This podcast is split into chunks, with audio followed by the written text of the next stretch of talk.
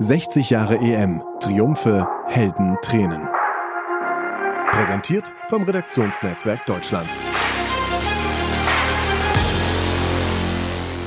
60 Jahre Fußball-Europameisterschaft.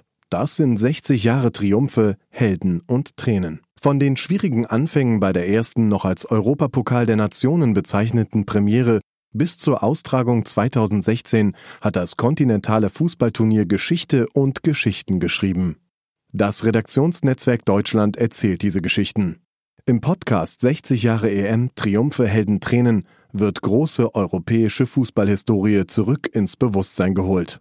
Wie der sowjetische Stürmer Viktor Ponedelnik 1960 das erste Finale entschied wie Günter Netzer und Franz Beckenbauer 1972 Rambazamba spielten, wie das Trikot Olaf Thons 1988 eine kleine diplomatische Krise zwischen Deutschland und den Niederlanden auslöste, wie ein deutscher Trainer durch den Sensationserfolg Griechenlands 2014 zu Otto Rehakles wurde und schließlich, wie der verletzte Cristiano Ronaldo seine portugiesischen Teamkollegen 2016 von der Seitenlinie aus zum Sieg schrie.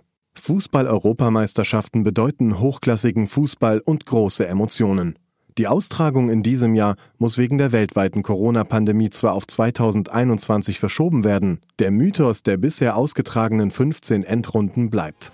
Die Serie 60 Jahre EM, Triumphe, Helden, Tränen gibt es zum Hören bei Sportbuzzer und überall, wo es Podcasts gibt.